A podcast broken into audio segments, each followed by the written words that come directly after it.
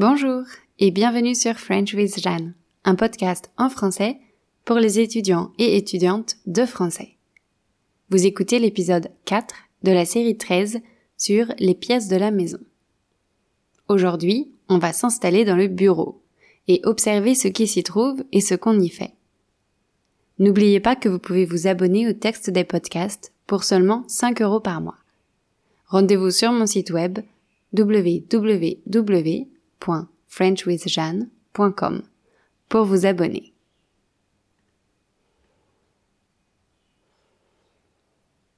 Alors, chaque bureau possède un bureau. Un bureau, ce n'est rien d'autre qu'une table spécialement conçue pour travailler. Ainsi, on utilise le même mot, bureau, pour désigner la table de travail et la pièce. Un bureau peut être très simple, juste une table, ou peut comporter des tiroirs. Mais il peut aussi être sophistiqué, comme les bureaux dont la hauteur est modifiable, afin de pouvoir travailler assis ou debout. Souvent, les gens préfèrent acheter une chaise de bureau. On dit aussi un fauteuil de bureau, car c'est plus confortable et en fatigue moins. Il est essentiel d'être bien assis à son bureau pour éviter certains problèmes de santé mal au dos, mal à la tête, picotement des yeux, tendinite. Normalement, les yeux doivent être à la même hauteur que l'écran, et les cuisses doivent être perpendiculaires au mollet. Personnellement, je ne suis pas à l'aise très longtemps dans cette position. C'est pourquoi je m'assois souvent en tailleur ou avec une jambe repliée sous mon corps. Dans un bureau, il y a aussi souvent des meubles de rangement, puisque c'est là qu'on met des documents de travail et des papiers administratifs. On y trouve donc des objets qui permettent de ranger toute cette paperasse. Des dossiers, des classeurs, des pochettes. Côté papier, voici ce que les gens gardent en général. Des factures, des relevés de compte, des bulletins de salaire, des contrats de travail, d'assurance ou de vente. C'est souvent là aussi qu'on garde les papiers importants tels que sa carte d'identité ou son passeport, ou encore son livret de famille ou carnet de santé. Le livret de famille, c'est un petit livre que le couple reçoit quand il se marie. Il regroupe toutes les informations importantes de la famille. Les noms complets, les nationalités, les dates et lieux de naissance, etc. Le carnet de santé est propre à chaque personne. C'est le document qui regroupe toutes les informations médicales d'une personne. Sa taille et son poids, de l'enfance à l'adolescence, ses allergies, ses problèmes de santé, ses vaccins, en réalité, je ne suis pas sûre qu'il soit toujours aussi utile qu'avant, mais je sais que j'en ai un, en France.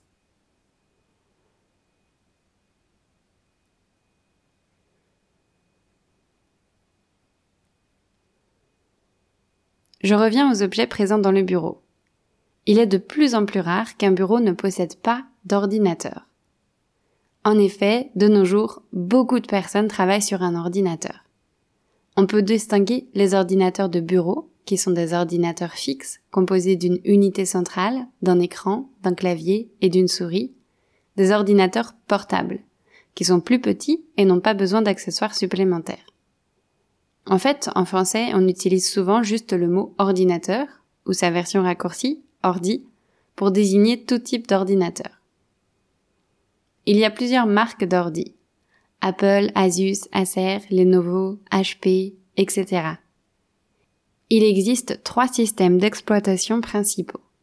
Windows, Mac OS et Linux. Le système d'exploitation, c'est l'intérieur de l'ordinateur. Moi, j'utilise un ordinateur Mac depuis 2018. Avant cela, j'ai eu deux ordis Asus, dont le système d'exploitation était Windows. J'ai décidé de changer car je trouvais que Windows manquait gravement d'intuitivité, et particulièrement Windows 10, que j'avais été obligé d'installer. Je n'aimais pas du tout le menu dynamique. Malheureusement, mon Mac m'a un peu déçu. En effet, j'ai eu des problèmes techniques quelques semaines seulement après l'avoir acheté. Le service après-vente m'a aidé à les régler, mais en 2020, j'ai dû changer mon écran à deux reprises car il se décollait. C'est un problème que je n'avais jamais eu avec mes ordis précédents. Peut-être que je n'ai pas eu de chance et que le modèle que j'ai acheté était défectueux. En tout cas, vu le prix de mon ordi, je m'attendais à une meilleure qualité.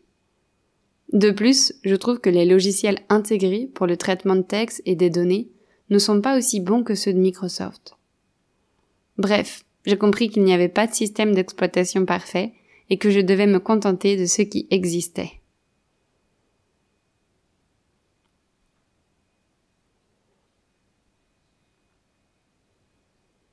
Revenons à la description du bureau. Concernant le matériel, les gens achètent souvent une imprimante, qui peut aussi servir de photocopieuse ou scanner. C'est plutôt pratique d'en avoir une en France, mais ce n'est pas du tout indispensable ici, en Asie, car il y a beaucoup de petits magasins qui proposent ce service à bas prix. Il y a un objet qu'on trouve dans quasiment tous les bureaux. C'est une multiprise. Vous savez, c'est ce boîtier qui permet de brancher plusieurs appareils en même temps. D'ailleurs, je crois que toutes les maisons en possèdent au moins une. Sur les bureaux, on trouve souvent de la papeterie, c'est-à-dire des accessoires de bureau comme des stylos, des carnets, des post-it, des bloc-notes, des enveloppes, des timbres, des trombones, des épingles, des ciseaux, du scotch, une agrafeuse, une perforatrice, une calculatrice. Tous ces petits objets qu'on utilise au quotidien. J'adore les magasins de papeterie. J'ai envie de tout acheter quand je m'y rends. D'ailleurs, j'aimerais bien m'acheter un tableau blanc pour pouvoir y écrire des messages éphémères.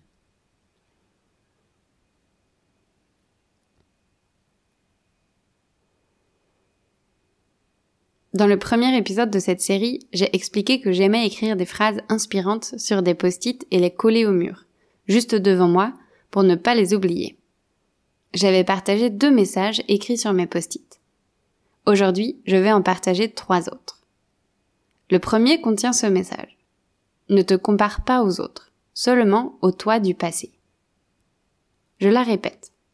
Ne te compare pas aux autres, seulement au toi du passé.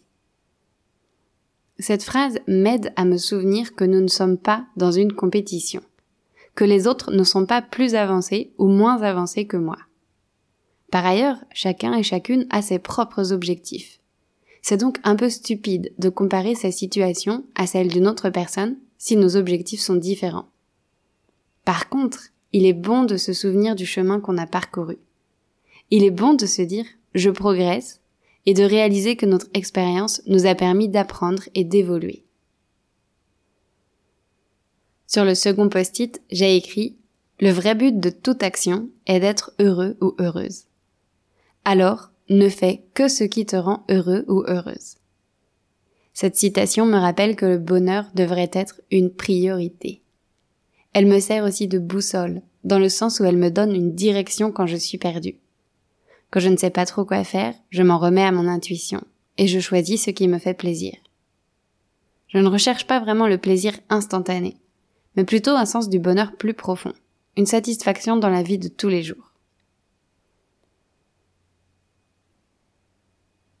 Le dernier post-it a un message plus court, moins philosophique, mais néanmoins aussi important que les deux premiers.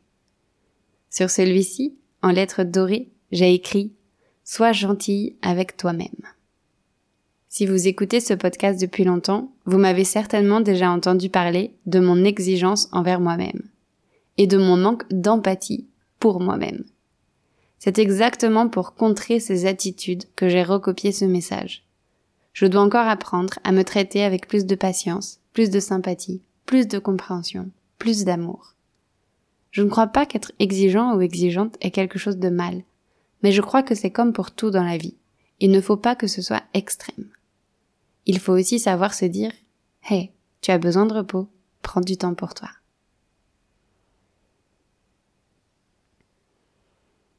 Pour en revenir au vrai thème de cet épisode, j'aimerais maintenant dire quelques mots sur les bureaux des entreprises. En France, je crois qu'en général, les personnes qui ont des postes à responsabilité plus élevés ont leur propre bureau, séparés des autres employés. Si vous avez regardé la série française 10%, qui suit les aventures d'une agence artistique d'acteurs et actrices, vous avez peut-être remarqué cette configuration. Il me semble que le patron et les agents et agentes ont leur propre bureau et que les assistants et assistantes se partagent un bureau. Dans d'autres entreprises, les employés sont côte à côte mais ils ont leur propre espace, séparés par des cloisons. Certaines entreprises optent pour l'open space, c'est-à-dire que tous les employés travaillent dans la même pièce, sans cloison pour les séparer. Comme je n'ai jamais travaillé dans un bureau, je ne pourrais pas dire ce que je préfère. Par contre, j'ai travaillé dans divers espaces de coworking. Et j'aime beaucoup aller dans ces endroits. Un espace de coworking, c'est un lieu où les gens vont pour travailler. La plupart des travailleurs sont freelance ou font partie de petites entreprises. Ils n'ont donc pas forcément les moyens ou l'envie d'avoir leur propre bureau. Par ailleurs, beaucoup d'espaces de coworking louent des bureaux séparés du reste à des startups, pour qu'elles aient un bureau à elles, mais toujours dans un espace partagé. J'adore les espaces de coworking, car en général, ce sont des endroits agréables, inspirants, avec des chaises confortables et du café à volonté. Souvent, ils sont séparés en plusieurs parties. Un espace pour travailler, des salles de réunion, une cafétéria, une salle de jeu, des pièces pour passer des appels, à Kuala Lumpur, l'espace de coworking où j'ai travaillé avait même une petite salle de sport et une pièce minuscule avec un matelas pour faire des siestes. J'aime travailler dans ces espaces car ça me met dans une ambiance de travail. Ça me donne l'assurance d'avoir une bonne connexion Internet et ça me permet de rencontrer d'autres personnes. Quand on travaille seul, la solitude peut être pesante. De plus, il est souvent bénéfique de parler de son business avec d'autres car il ou elle possède une expérience différente de la nôtre. Ils peuvent apporter des idées auxquelles on n'aurait jamais pensé. Malheureusement, là où j'habite actuellement, il n'y a pas d'espace de coworking. C'est pourquoi mon copain et moi étions très heureux de trouver un logement avec une pièce supplémentaire. On a recréé un petit espace de coworking chez nous et ça nous va bien. Quand je n'ai pas de cours, j'aime aussi aller travailler dans des cafés. Je ne le ferai pas forcément en France, car les cafés sont plutôt des endroits de socialisation, et il serait sans doute malvenu d'y rester des heures sur son ordi. Ici, en Asie, ce n'est pas bizarre de faire ça. Beaucoup d'étudiants et étudiantes vont à Starbucks et étalent tous leurs cahiers et leurs livres pour réviser. Les petits cafés ne semblent pas non plus être dérangés par cette pratique, tant qu'on consomme quelque chose. Certains cafés, au contraire, limitent le temps des sessions sur Internet afin que les gens ne restent pas trop longtemps.